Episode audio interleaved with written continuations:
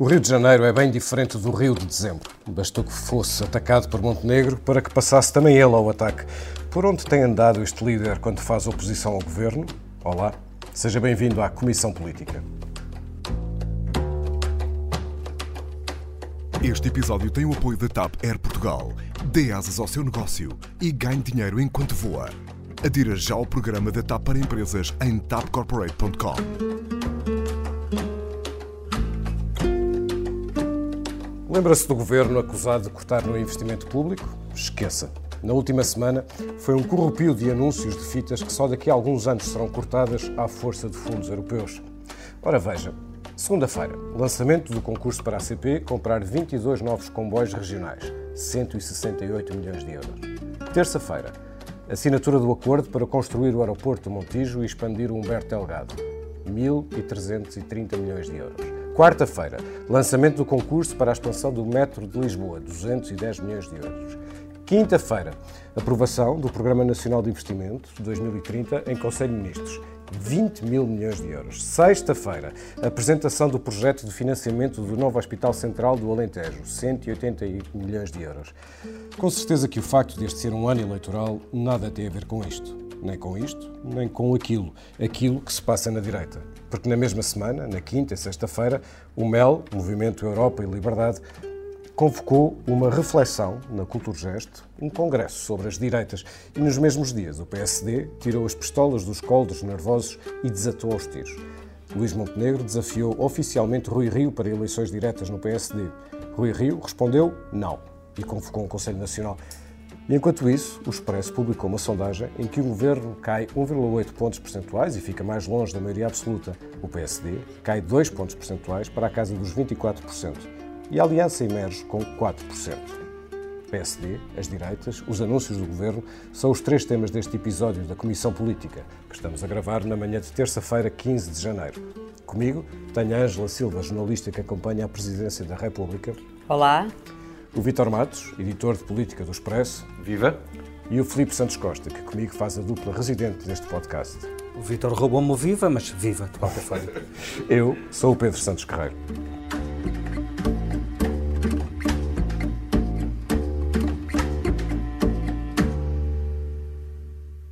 Infelizmente, este PSD hoje não existe. Esta atitude demonstra também falta de firmeza. Não tenha medo do confronto a permanente política do bota abaixo. É preciso salvar o PSD. É uma postura que eu repudio. É que há uma ideia de ter havido um fracasso na execução da estratégia do Dr. Rui Rio. A minha resposta é não. Não me resigno à ideia de um PSD pequeno, perdedor, irrelevante, sem influência política e sem importância estratégica. A política sem risco é uma chatice e sem ética é uma vergonha. O doutor Rui Rio não teve coragem, teve receio de enfrentar o veredito dos militantes. Palavras de Rui Rio e de Luís Montenegro, retiradas dos, das suas intervenções dos últimos dias, elas bem mostram o grau de agressividade que se está a viver no PSD. Felipe, isto não é feijões, nós temos neste momento um Conselho Nacional marcado para a destituição uh, ou para a moção de confiança de um líder.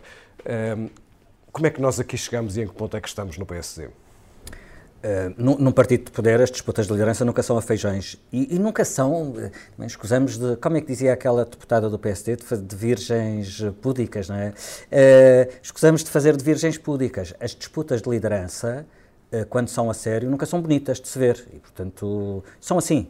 e os argumentos vêm todos ao de cima, os bons e os maus. O, o, o, momento do PSD, o, o, timing para este desafio de Luís Montenegro é péssimo. Uh, as razões são ótimas. Uh, Rui Rio tem toda a razão quando diz que Luís Montenegro devia, se tinha, se tinha uma alternativa, devia tê-la apresentado há um ano. É verdade que, que Luís Montenegro não o fez por taticismo. Agora, é muito difícil acreditar que Luís Montenegro não tenha avançado há um ano porque planeava avançar agora. Não faz sentido. Este timing é péssimo, é em cima de um ciclo eleitoral. Aliás, ele explicava numa entrevista que deu à TVI esta segunda-feira que este, eh, uma vez eleito Rui Rio, este era o único momento possível, eh, porque deu tempo a Rui Rio, passou um ano, é o momento entre fazer o balanço do primeiro ano e conseguir fazer as coisas de forma a, prepara, a, a, dar ao PSD uma nova liderança, se for caso disso, a tempo de ir embalado para um novo ciclo político.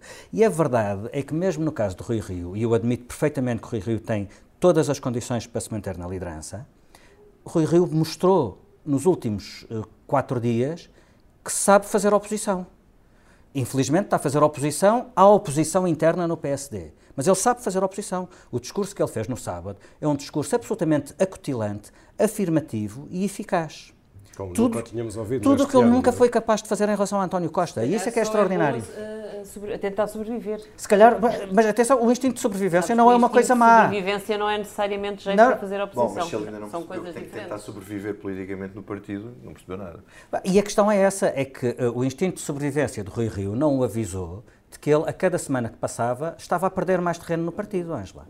Uh, uh, e, e, quando eu digo que o timing é péssimo, e é, sim, Luís Montenegro devia ter avançado há um ano se tinha coisas a dizer.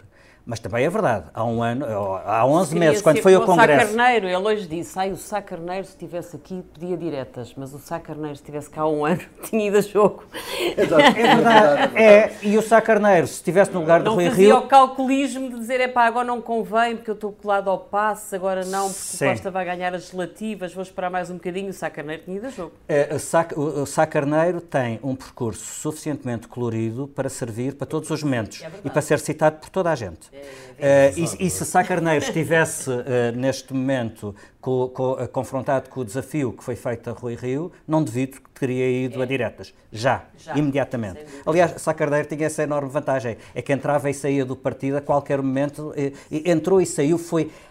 Atenção, antes de Sá Carneiro ter ganho umas eleições, e ganhou umas eleições, não com uma frente de esquerda, mas com uma frente de direita.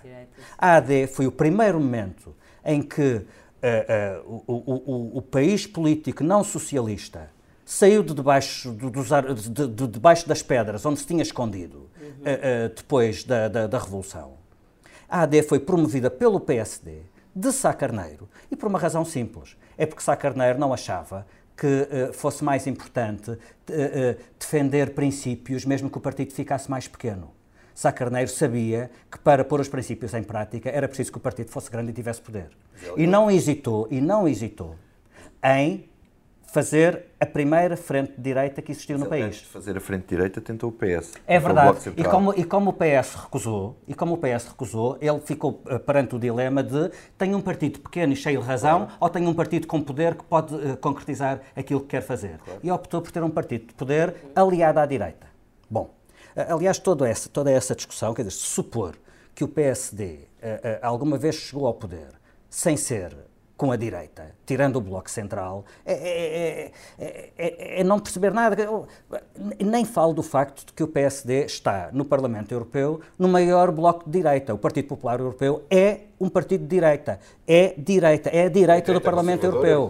Atenção, é a direita do Parlamento Europeu. O, o PSD não está no PPE por acaso. O, alguém acha que uh, uh, a, a, maioria que permitiu o governo uh, Passos Portas era uma maioria de esquerda? Ou era essencialmente de esquerda? Alguém acha que os 36% que votaram na PAF uh, eram eleitores de esquerda?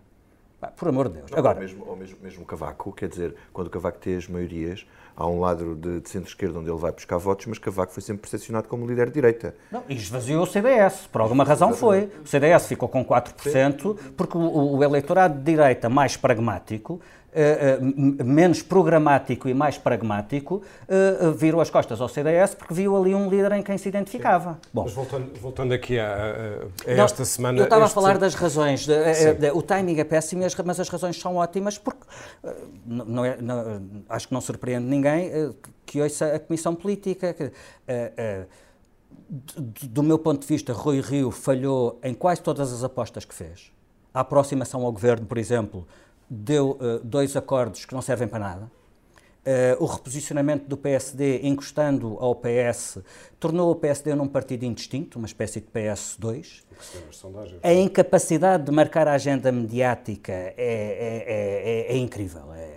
aliás, das poucas vezes que Rui Rio conseguiu marcar a agenda mediática foi por razões muito duvidosas, como, por exemplo, querer mudar a, a composição do Conselho Superior do Ministério Público, quando o Ministério Público está a funcionar não tentou unir o partido, de facto, não se aproximou das estruturas partidárias, de facto, alimentou provocações e hostilidade este tempo todo, sim.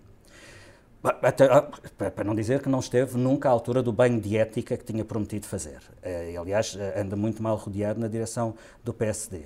Tem uma péssima relação com os mídias, já se sabia que era assim, mas é difícil que um líder partidário uh, consiga ter uma existência hoje em dia bem sucedida, sobretudo de um partido uh, de poder, se, se, o fizer sempre em, em, conflito permanente com os mídias. Não é só ter uma má relação, é ter um conflito permanente com os mídias. E, e, tem caído para, nas sondagens para níveis inéditos. Portanto, é difícil uh, uh, isto tudo, considerar que este primeiro ano foi bom ou foi sequer, uh, ou dá sequer boas pistas para o futuro. E, portanto, Victor, razões não faltam. Vítor, nós temos um confronto entre duas, duas personalidades que representam, cada uma delas, correntes ou contracorrentes. Só pode haver um vencedor deste, deste confronto ou esta pode ser uma primeira parte de, de uma disputa que permanecerá? Depende, depende se a disputa permanecerá se Rui Rio passar uh, a sua moção de confiança no Conselho Nacional. E Montenegro não se calará, dizer que quer ir a diretas e que uh, validar o líder no Conselho Nacional não vale porque a legitimidade vem do voto dos, uh, dos militantes. Por acaso não acho nada. E acho que acho se... Que isto, isto, se... se, o Conselho Nacional não. aprovar a moção, de, a moção de confiança, fica aprovado, Luís Montenegro não, não dará cara pelo PSD, mas não vai continuar a exigir umas diretas. Não, ele, ele, ele fará, ele dirá isso, no, ele dirá isso na sequência do, dirá isso na sequência do Conselho Nacional, não é? Não vai passar agora todas as semanas a falar disso, mas usará esse capital para voltar à luta quando, ou seja, eleições europeias correram muito mal. O, o, a moção de confiança é aprovada, Rio sai vencedor, vai a eleições, às três. Uh, possivelmente aqueles. Três, porque uh, se o resultado nas europeias for muito mau, penso que. Sim, estamos a falar Montenegro... de eleições em fim de maio. Também não, acredito. Estamos a falar de eleições mas eu acho que. Acho não, impensável outra não, crise depois eu, das eleições Eu acho que a é crise é mais provável é depois das legislativas. Agora, mas, mas, também é possível, Vítor, que nessa altura as listas para as eh, eleições legislativas excluam, o Rui Rio exclua, neste primeiro cenário, já vamos falar do segundo, que uh, Rui Rio exclua das listas, até porque agora tem uma razão objetiva para, para, para fazê-lo, uh, todos aqueles que estão alinhados com, uh, com Montenegro. E então sim, Montenegro poderá ficar na reserva uh, para depois das legislativas se os resultados do PSD forem, forem maus, ou tão maus como se pronunciam agora. E no plano B? No plano B, melhor, eu, no, cenário B no cenário B eu acho que as coisas ficam mais arrumadas. Mesmo que o resultado. É a, moção de confiança não ser. Não passar, aprovada. irem as diretas e vamos supor que Luís Montenegro ganha as diretas.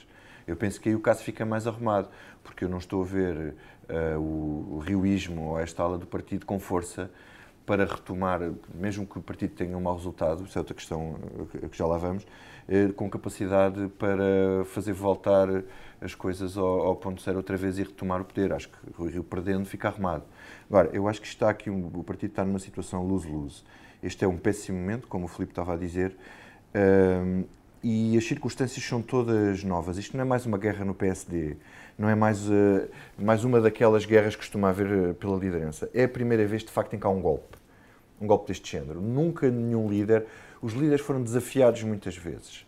Quer dizer, podemos ir ao passado e lembrar Cavaco e Eurico de Mello fazerem uma carta aberta a dizer que Balsemão devia se demitir do governo e do partido em 82. Uh, temos Mota Pinto que caiu num Conselho Nacional, mas não foi porque lhe fossem lá disputar a liderança, foi porque a Nova Esperança foi para lá dizer que ele não era sério nas contas do partido ele irritou-se e foi-se embora. Uh, e depois de resto, tivemos líderes a ser desafiados em congressos, mas eram congressos ordinários, portanto não eram questões extraordinárias, e tivemos uh, uh, líderes a cair por maus resultados eleitorais e até outros que não caíram, como Manuela Ferreira Leite, que perdeu as eleições de 2009 e depois cumpriu o mandato até ao fim. Portanto, esta situação, para que se perceba, não é mais uma guerrinha, é uma situação absolutamente excepcional. Porque a situação no partido também é absolutamente excepcional. Porque as sondagens uh, dão o partido no limiar dos mínimos em que já esteve. E são mínimos de 76, portanto, a história moderna no partido 76, não tem nada. 1976. 1976. há, há, há, gente que nos está a ouvir que pode ter nascido já no século XXI, é só para. Sim, mas foi buscar outro, outro 76. Mas a verdade é que uh, há aqui um movimento de divergência ideológica, divergência estratégica, divergência pessoal e também há a questão das listas e dos lugares. E isso não é secundário, quer dizer, um, o que hoje, hoje, estava a dizer na, na TSF, o Soares estava a falar da questão de respeitar os estatutos, eles estão a prever que Rui Rio não vai cumprir a, forma, a fórmula de seleção dos deputados e não sei o quê. Manuel Ferreira Leite fez exatamente a mesma coisa em, em 2009. Quando eh, foram as eleições de 2009, teve-se nas tintas para o que as distritais queriam e meteu as pessoas que ela quis na lista e varreu o pacismo quase todo das listas, incluindo o próprio Passos, Miguel Relvas, Feliciano Barreiras Duarte, etc. E tal. Portanto, o líder que percebe que quer tomar conta do partido a seguir, ir tomar conta do partido com um grupo parlamentar exíguo e sem as pessoas uh, que ele entende que deveriam lá estar, portanto, ia estar em contrapé quando tomasse conta do partido. Por isso, mais vale por antecipação uh, avançar já. Agora, a questão é que eu acho que isto é uma situação de luz-luz. Nas últimas diretas, uh, o PSD caiu dois pontos nas sondagens, uh, de cerca de 30% para 28%, depois de 28% para, Portanto, para 26%. dizer é que qualquer que seja o desfecho, o PSD vai ser fragilizado vai perante os eleitores. e não é acho. possível, é, há essa tese que isto até deu uma, uma espécie de força a Rui Rio, que parece revigorado. É e, a minha portanto, tese, e acho que é uma tese que os últimos quatro dias demonstram. Mas para que é que lhe serve esse, rigor, esse vigor? Eh, eu, francamente, não acho que esta situação hum, tenha assim tanto de novo quanto o Vítor diz. Ou seja, tu tens um partido um, esfrangalhado por guerras pessoais, por divergências ideológicas, por sede de poder, uh, por, por medo de perder lugares. Quer dizer, isto é tudo muito um filme já visto. Por, Acho que o que há de novo. Uma erosão eleitoral, Ângela, que vem do tempo de Passos Coelho. Brutal, uma erosão eleitoral brutal que vem do tempo brutal, de Passos Coelho. Pronto, mas eu acho que aquilo que assusta muitas pessoas do PST também é a perspectiva de todo o xadrez político-partidário estar a mexer isso é que é o dado novo, é ter partidos novos que se posicionam sobretudo à direita, à, esquerda neste momento não vês aparecer nenhuma força nova, esse é que é o dado novo. E é essa incerteza do que pode vir, é a incerteza do que pode fazer Santana Lopes, é a incerteza de como é que Santana e Cristas podem juntar esforços, é a incerteza de outros movimentos que aparecem dentro do próprio PST, é a incerteza do que quer Passos Coelho, é a incerteza do que é que um Miguel Morgado que se assume como liberal, como nunca ninguém se tinha assumido dentro do PST, pode significar e pode arrastar em termos eleitorais. Portanto, acho que é mais isto que é novo. E acho, concordo com o Vítor numa coisa, acho que quem quer que ganhe uh, esta, esta luta no PSD, o partido sai muito mal para as legislativas. Aliás, Luís Montenegro ontem dizia, não podemos estar na casa dos 20, temos que saltar para a casa dos 30. Bom, eu estava à espera que ele dissesse, quer saltar para a casa dos 40. Portanto, ele próprio põe uma fasquia, que é uma fasquia muito pouco chinha, porque ele sabe que se, se Rui Rio perder a moção de confiança que apresentou no Conselho Nacional e se houver diretas, ele ganha as diretas, mas ele sabe que vai ter uma vida difícil em matérias legislativas. Não propriamente porque a malta de Rio lhe vai fazer oposição interna, eu acho que Rio morre se perder uh, esta moção de confiança, acabou, vai para casa. E acho que as tropas dele, como se viu, são fracas e fazem pouco. Foi de facto um ano perdido no partido, foi de facto um ano de incompetência levado ao extremo numa, numa liderança partidária. Agora, Luís Montenegro vai apanhar um partido muito em cacos. E, e, e, mais uma vez o problema não é Rui Rio, é o que ele tem à direita dele e ao lado dele. Ninguém sabe muito bem se os N candidatos à liderança do partido que se foram posicionando neste ano, Jorge Moreira da Silva, Carlos Moedas, uh, quem mais Pedro ajuda? Duarte, Pedro Duarte, uh, Miguel Pinto Luz. Miguel Pinto Luz, são, são, tantos, quer dizer que eu acho que eh, Luís Montenegro, além de ter querido marcar posição nesta altura perante toda essa tropa que está cheia de ambição dentro do PSD, e ele não sabe o que é que Pedro Passos Coelho pensaria fazer. Ele saiu de cena para um dia regressar, isso parece-me óbvio. Pelo menos nunca escamoteou, essa hipótese. E se o partido bater muito no fundo, é possível que haja muita gente que olhe para passo. E, portanto, Luís Montenegro quis para já marcar posição e dizer não. Quando chegar à altura, o homem sou eu.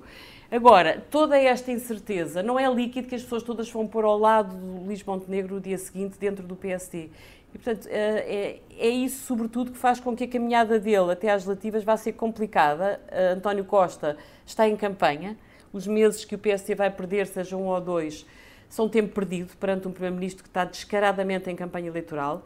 E, agora, claro que a solução mais clarificadora, mais saudável para o partido é haver diretas, é, é quem perder sair de cena, e claro que o líder que melhor podia revitalizar o partido Uh, dentro do centro-direita era Luís Montenegro, isso parece claro como água. Porquê? Porque ele pode falar com, com Assunção Cristas, ele pode dialogar com Pedro Santana Lopes, ele pode fazer pontos com aqueles que à direita estão disponíveis para criar uma dinâmica. Aliás, nem acho impossível, embora para já só se fale de uh, uma possível dinâmica pós-legislativas, mas nem acho impossível que até às legislativas se o CDS começar a ver que não dispara para os 15% ou 16% que Cristas conseguiu ter em Lisboa e que se fica ali entre, entre os 10 ou 12, se o PSD, com o Luís Montenegro, vamos imaginar, não saltar para os 35, 36, mas ficar nos 31, 32, nem sequer acho impossível que os partidos sentem à mesa e que perspectivem uma coligação pré-eleitoral. Pré Agora toda coisa, a gente diz que é impossível. É impossível com o Rui Rio. É, é, impossível. Com mas com o Luís Montenegro pode não ser. E isso muda tudo. Sim, Esta perspectiva de haver uma conjugação de, de esforços pós-legislativas ou antes das legislativas é o, o xadrez de pernas mas, para o ar. Oh, muda, tudo. muda, tudo. Eu concordo contigo com a questão. Fica tudo na mesma. Esta é uma luta... paz podre, mesmo que ele ganhe a emoção de confiança. É uma mas, paz podre até às legislativas. Eu, tu, tu, eu acho que tu tens razão na questão. Hum, de que o, o, isto abra, o, quanto mais luta houver no PSD, mais abre possibilidades aos movimentos da direita, estou completamente de acordo contigo. E, e acho mais, acho que para António Costa isto é uma luta decisiva, porque se ele tiver Rui Rio nas legislativas, a seguir às legislativas, embora ele depois possa cair, uh, pode perspectivar um governo aberto, mas se ele tiver Luís Montenegro, ele vai ter que se voltar a encostar à esquerda. Portanto, é. ele vai ter que lutar pela maioria absoluta até, até outubro. Uh, a primeira coisa que eu queria referir é que não há partido como o PSD. Estão aqui três pessoas que sabem do que falam e têm opiniões completamente eh, diferentes sobre o que está aqui, eh, eh, sobre os mesmos factos. E, portanto, o PSD é de facto um fenómeno. Não há um partido comparável com o PSD em Portugal, para o bem e para o mal. Quer dizer, como é que se dizia? É o partido mais português de Portugal. Sim. Pronto, temos ali um bom espelho daquilo que este país é. Não sei o que é que se conclui daí. Eu não desvalorizo o efeito do que está a acontecer à direita, desta, desta ebulição que está a acontecer à direita, mas eu não concordo que seja esse o facto novo.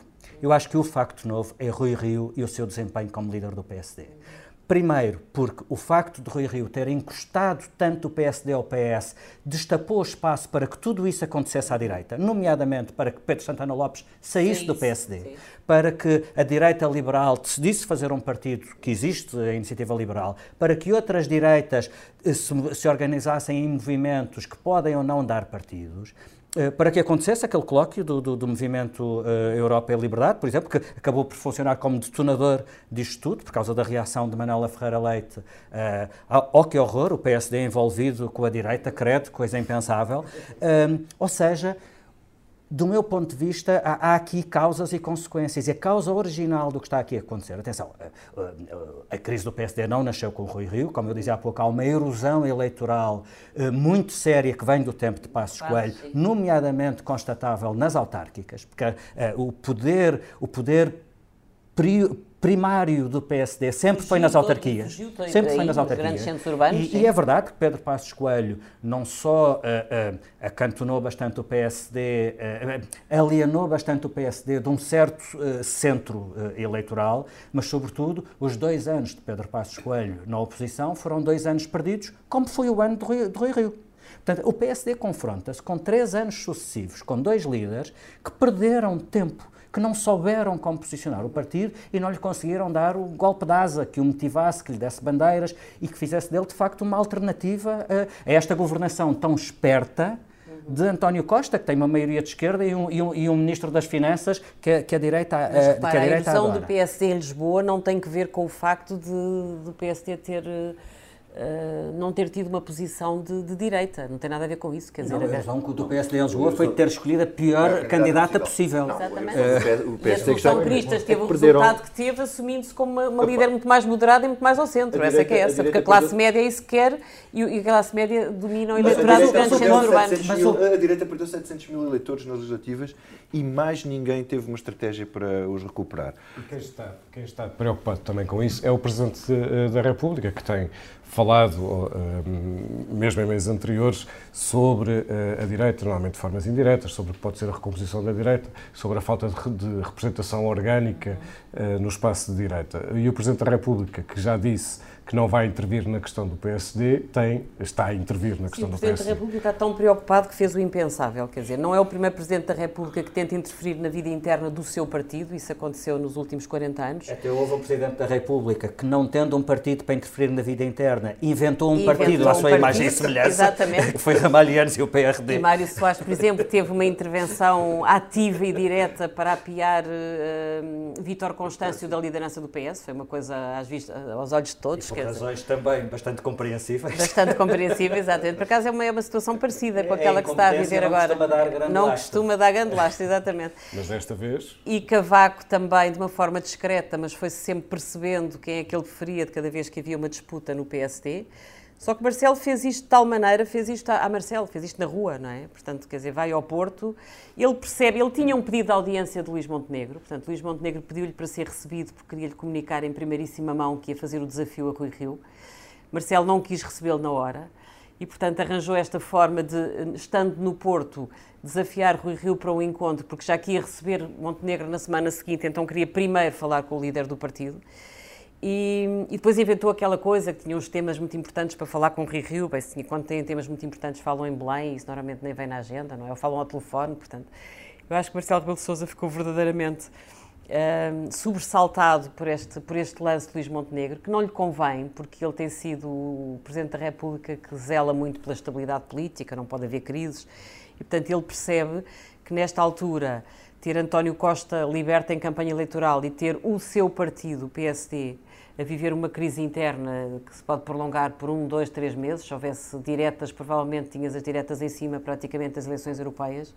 Portanto, Marcelo ficou aterrorizado com isso. E acredito, aliás, que na conversa que ele teve com o Rio no Porto na sexta-feira, ele tenha dado alguns conselhos. Admito até que ele tenha explicado que, a haver crise, é preciso que tudo seja rápido e a forma mais rápida é tentar resolver isto em Conselho Nacional. Eu acho que Marcelo deve estar satisfeito com a possibilidade disto ficar resolvido num Conselho Nacional e de não haver diretas neste momento. Deixa-me só referir, eh, posso só eh, referir, a, a, a, queria eh, olhar para três argumentos que eu tenho ouvido e que imagino que vão ser bastante repetidos até ao Conselho Nacional, pelo menos, pelo menos dois deles, e tentar olhar para eles com, alguma, com, algum distanciamento. Rui Rio tem dito em seu favor que está a fazer exatamente o que prometeu na campanha interna e, é, e tem toda a razão. Ele está a fazer exatamente o que prometeu. Curiosamente, Luís Montenegro também está a fazer exatamente o que prometeu e prometeu no, no, no Congresso.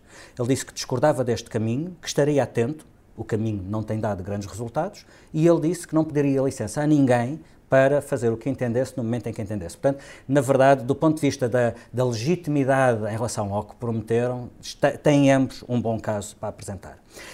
Duas palavras sobre a questão das listas. É verdade, eu não tenho dúvidas nenhumas de que as listas são das coisas que mais motivam uh, quem vai votar no Conselho Nacional na, na, na, na quinta-feira. Mas dos dois lados. Uh, uh, e não acho impossível que a questão das listas seja mais motivadora para os apoiantes do Rui Rio do que para os de Luís Montenegro, por uma razão simples. É que, já deve ter feito é a lista para as europeias. Não, tenho a certeza Rio... que já convidou Paulo Rangel, deve ter sido na semana passada. Tenho a certeza que já deve ter posto lá alguns caciques distritais. Vamos não, ver a lista. eu, tenho a certeza, Limpinho. eu tenho a certeza que Rui Rio já prometeu lugares na lista das europeias que dão para dois parlamentos europeus e já prometeu lugares na lista da, da, das legislativas que dão para duas Assembleias ah, da República. Claro. E Luís Montenegro não há ter feito nada de diferente. Claro. Agora, pensa só numa coisa. Os apoiantes, os críticos de Rui Rio, boa parte deles, para ficarem nas listas, bastava-lhes não fazer ondas. Repara, Pedro Pinto, presidente da, da Distrital de Lisboa, eh, é deputado. Eh, estabeleceu algumas pontes com Rui Rio depois de, do seu candidato, Pedro Santana Lopes, ter perdido. Alguém acha que o presidente de uma distrital como Lisboa, se não fizesse ondas, se não fosse ativo na, na, na crítica e na oposição a Rui Rio, não seria candidato às legislativas? O presidente da Distrital de Viseu apoiou Rui Rio nas diretas. Bastava-lhe não levantar ondas. A questão é que discordou do caminho de Rui Rio. E, portanto, ou seja, boa parte desses deputados, se fossem bons, se fossem bons meninos e se portassem bem, se o, se o cálculo deles fosse só para continuarem a ser deputados, bastava-lhe não levantar ondas. A questão é que muitos dos apoiantes do Rui Rio, para entrarem nas listas, precisam de correr com os que lá estão. Os que lá estão, bastava portarem-se bem. Os é que querem entrar. é Não, assim. oh Ângela, não, mas o, ponto é que a chega, questão. O a ponto, é que a questão. Deixa-me acabar. Deixa-me acabar. Deixa-me acabar. o ponto, não, o ponto é que a questão das listas só é apontado como sendo um pecado dos críticos do Rui Rio. Não, não vale para os dois. disso. Vale para os dois. Não, isto é um facto. Aquilo que Deixa-me sabe só é que o falar. Rio de disso, que acelerou a lista para, para as europeias exatamente para poder distribuir lugares. Deixa-me Tens só dúvidas falar do argumento- deixa-me só falar- Manuel Fernandes, um Paulo Rangel já estão na lista. Deixa-me só falar do argumento Paulo mais. Rangel pôs-se do lado do Rui Rio, não é? Deixa-me só falar do argumento mais inacreditável que eu ouvi. Mas, Pedro, por acaso acho, injusto dizer-se que Paulo Rangel se pôs do lado do Rui Rio para ter o lugar no Parlamento Europeu. Acho mesmo. acho que Paulo Rangel é um daqueles que disputa sempre o território onde Luís Montenegro eh, neste momento se movimenta, que depois não chega a ser consequente, mas é daqueles, é como o José Eduardo Martins, que não gosta propriamente do estilo do Luís Montenegro, não é? Porque é uma, é uma linha diferente, mais intelectual, se quiseres mais, mais snob, se quiseres. E, portanto, quer dizer, não, não, não me parece que se, que se identifique no estilo de Luís Montenegro, percebes? Que é um líder mais popular e mais próximo do, do comum dos eleitores e provavelmente é esse o seu grande trunfo, não é? Deixa-me chamar-vos a atenção por um argumento que não teve grande lastro, mas que foi, foi, foi levantado por uma pessoa muito próxima de Rui Rio. O Carneiro é muito pró e das pessoas de maior confiança de Rui Rio nesta direção do PSD, é o secretário-geral adjunto que tem as contas do é, partido. sim. Eh, Compreendo-te. Eh, eh, ele escreveu no Twitter que um- fazer um congresso agora ia ser péssimo para as contas do PSD, porque sai caro. Pá, isto é daquelas coisas que não lembra ao diabo. Eu, eu, repara, eu lembro-me do tempo em que Cavaco Silva disse que não se faria um referendo em Portugal sobre o Tratado de Maastricht porque um referendo é caro. Pois, Pá, pois. baratinho, baratinho, é uma ditadura. É novela sim, sim, sim. Vítor, nós eh, estamos a- já há bastante tempo a falar sobre o que se passa no, eh, no PSD, o que é normal, hoje está a ocupar mais tempo do que é normal como, como, como tema. Eh, Queria eh, o teu comentário, e só o teu, porque senão o programa ficará demasiado grande, sobre o que se passou no Congresso de- de- do MEL. Ou seja, eh, este, esta convenção, aliás, acabou por ter uma grande visibilidade por causa do que se passava no PSD, mas o seu conteúdo acabou por ser muito pouco falado, precisamente pelo que se passava no, eh, no PSD. Mas ele, este, esta Só se falou convenção. de Santana Lopes, estás a ver? Como ele estava a aproveitar as oportunidades. O mel foi o discurso de Santana. Não é o mesmo assunto, mas Uma uma vez coisa João Soares disse que representa. o Santana tem mel. Bate certo. Não, a verdade é que criaram-se uma série de expectativas em, em redor da, da Convenção do Mel e depois, no fundo, quando, até numa declaração ao expresso aqui a Ângela, o- um dos organizadores diz que aquilo não é para ir lá fazer a oposição ao Rui Rio, aquilo de certa maneira ficou esvaziado. E coincidindo com, a, coincidindo com, com, a- com o desafio de com o desafio de Luís Montenegro, que acabou por nem sequer lá ir para poder ir para o CCB desafiar Rui Rio, eh, chamar Rui Rio para o ringue, aquilo perdeu muito eh, interesse mediático, digamos assim. Foi lá Santana Lopes e foi lá São Cristas falar, eh, sobretudo, da, da possibilidade de uma direita futuramente eh, unida e para se poder criar uma geringonça eh, à direita, o que aliás também não é novo, que é o que a Associação Cristas e Santana Lopes dizem desde que ele eh, fundou o partido. Agora, há pessoas, eh, há, há, há, um, há um, A questão é essa, se há um espaço há um vazio. espaço vazio por e órfão é? neste momento, e órfão neste momento. Eu não sei quanto é que vale eleitoralmente. Eu acho que o PSD vale quando consegue agregar as direitas e entrar no centro, é aí que o PSD tem valor eleitoral. E, quer dizer, como Pedro Passos Coelho alienou-se o centro, e com Rui Rio esqueceu-se que há uma direita que tem que estar dentro, porque senão eh, o PSD nunca mais voltará ao, ao governo. E enquanto isso, Eu não discuto mais se a decisão foi certa ou foi errada. Esta é a decisão e agora há que a pôr em prática. É evidente que estamos sujeitos a uma condicionante que ninguém pode alguma vez pôr em causa, que tem a ver com a avaliação do impacto ambiental e a garantia da segurança aeronáutica. Verificado este pressuposto, a obra tem de avançar. E é por isso que pode avançar já na dimensão em que pode avançar tem a ver com a melhoria das condições de operação no aeroporto Humberto Delgado. Aí não estamos sujeitos a nenhum estudo de impacto ambiental e, portanto, a obra aí pode avançar desde já. já dizias há pouco eh, que o, o Governo está descaradamente em, em- em campanha eh, e esta sucessão de eh, anúncios de obras públicas, de investimentos, de aeroportos, de metro, de comboios para a CP, etc., acontece num ano no ano eleitoral, e não, é, e não é obviamente por acaso, numa semana em que também vimos na, eh, na sondagem Expresso-SIC que o PS uh, eh, cai um, eh, afastando-se, como já não acontecia há muito tempo, ou interrompendo um percurso, afastando-se da maioria um, absoluta. Este descaramento, como lhe chamas, pode render para uh, votos a, António Costa, que, que, enfim parece estar a beneficiar também deste, ou poderá beneficiar do que se passa no, uh, no PSD. Costa tem caminho mais que convém não abusar na dose, sabes? No meio da fracassada liderança de Rui Rio, há uma frase dele que eu acho que por acaso ficou, que é, foi quando ele falou do Orçamento de Estado como uma orgia orçamental. E neste caso tens uma orgia de empreitadas, quer dizer, não se aguenta tanta empreitada, tanto anúncios. Esperemos que António Costa não acabe como José Sócrates a reabrir o pavilhão de Portugal, a enchê-lo de diretores gerais, a oferecer uma, umas bebidas à entrada para fazer anúncios assim com, com, com show-off para além do, do razoável.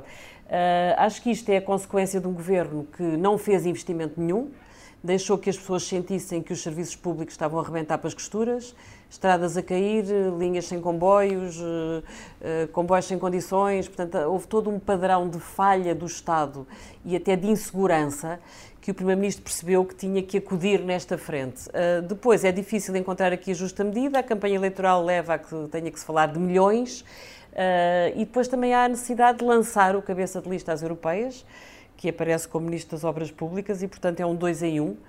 É despejar dinheiro, é, é, dar uma ideia de que a austeridade está verdadeiramente ultrapassada e, portanto, é possível pensar num novo ciclo em que o país vai crescer. Portanto, uma das falhas desta, desta legislatura foi porque era preciso crescer mais. Aliás, o Presidente da República bateu sempre muito nessa tecla. Não basta o consumo se ter revitalizado, é preciso o país crescer. Se é preciso o país crescer, é preciso investir. Portanto, António Costa, no fundo, está a tentar tapar os buracos que deixou desguarnecidos durante os primeiros três anos da legislatura, que é tentar avançar com a bandeira do crescimento, do investimento, dos milhões e de caminho projetar um Ministro das Obras Públicas, que vai ser o grande candidato do PS às europeias. Vamos ver o que é que vai dar. E assim chegamos ao que não nos sai da cabeça. Filipe, o que é que não te sai da cabeça? Olha, por muito que tivesse tentado a, a, a falar de, do desempenho do Raul Meireles no Lip Sync Portugal, vou passar por cima disso e falar de outro caso que me tem interessado bastante, que é a Alexandria Ocasio-Cortez. Um, Alexandria Ocasio-Cortez é a mais jovem senadora, a, a mais jovem congressista uh, uh, na, na Câmara dos Representantes nos Estados Unidos.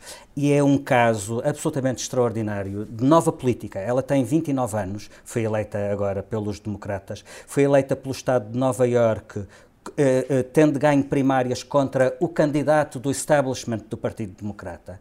Um, ela é latino-americana, cresceu num bairro de, de, de working class, de, de gente trabalhadora, uh, trabalhou quase sempre com base em, em, em, crowdfunding, portanto não foi apoiada por nenhum, não houve ninguém a despejar dinheiro na campanha dela. E diz que uh, não gosta de números, engana-se nos números. É engana-se nos números, que é uma coisa que desde Mário Soares ninguém dizia com esta descontração.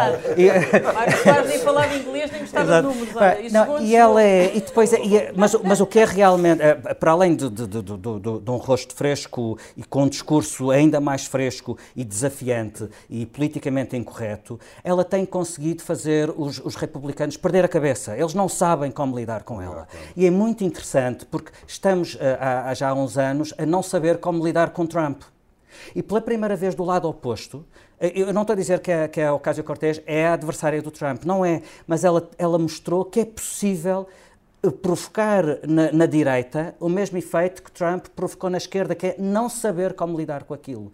Ela, ela, não, é, ela não é desbocada, nem maluca, nem, nem irresponsável como Trump, pelo contrário, mas ela não tem medo das palavras e de chamar as coisas pelos nomes. E no outro dia aconteceu uma coisa extraordinária nas redes sociais, onde boa parte desta guerra acontece, que foi uh, uh, uh, a direita conservadora norte-americana tentou embaraçar a, a, a Alexandra Ocasio-Cortez, pondo a circular nas redes um vídeo antigo dela na faculdade a fazer uma dancinha bastante divertida e até bastante pateta.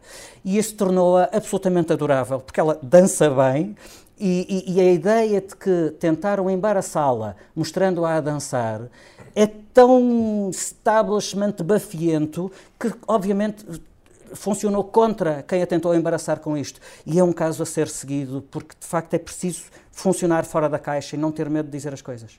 Bem, a propósito disso, falo do shutdown, que permanece nos Estados Unidos. O shutdown decorre da paralisação, se quisermos, orçamental, que faz com que eh, milhares de trabalhadores do Estado permaneçam em casa. E a propósito disso, lembrei-me de uma coisa. Em 1998 houve um shutdown, eh, também nos Estados Unidos, e no princípio do ano o orçamento não estava aprovado. E por causa desse shutdown, a, própria Casa Branca estava muito vazia de, de funcionários e, como estava vazia, foi preciso uh, colocar estagiários a trabalhar na Casa Branca, mais estagiários a trabalhar na Casa Branca, e precisamente por causa de um shutdown, de repente houve uma estagiária que trabalhou de muito perto com o Presidente. Se não houvesse um shutdown, ela não teria trabalhado tão, tão, tão perto. O Presidente chamava-se Bill Clinton e a estagiária chamava-se Mónica Lewinsky.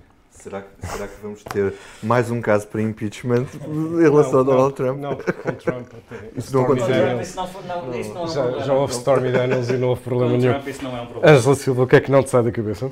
Olha, não me sai da cabeça o PST, que de facto é o tema que está aí, e não me sai da cabeça aquele encontro que Marcelo Rebelo Sousa teve com Rui Rio no Sheraton do Porto, e em que à saída, com uma, uma cara de pau incrível, o Presidente diz ao país, eu vim aqui falar com o Dr. Rui Rio porque tinha três assuntos uh, política interna, mas também de política externa, para tratar com o líder do PSD.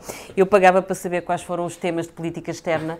Não tenho dúvida que o tema de política interna e, e o tema único daquela conversa no Sheraton foi PSD, PSD e PST. Eu adorava ter sido mosca. política externa podia ser as listas europeias. Provavelmente. o que é que não te sai da cabeça?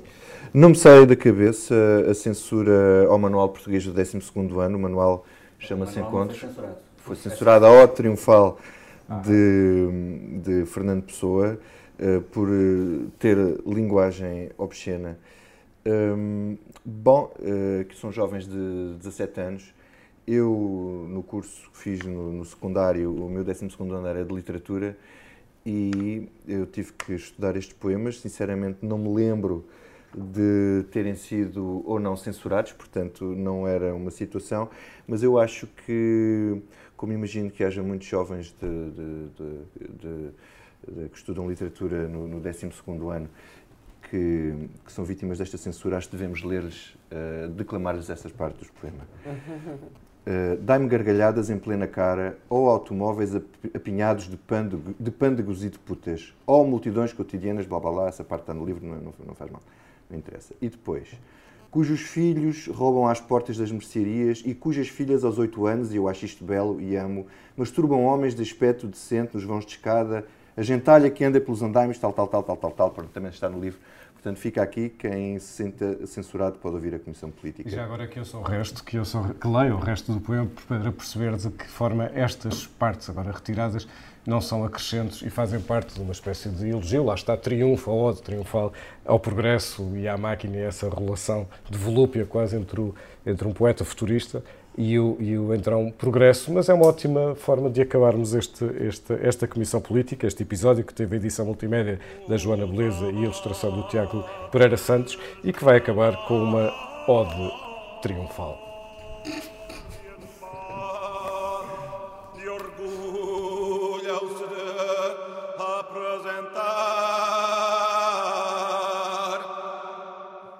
seguinte composição.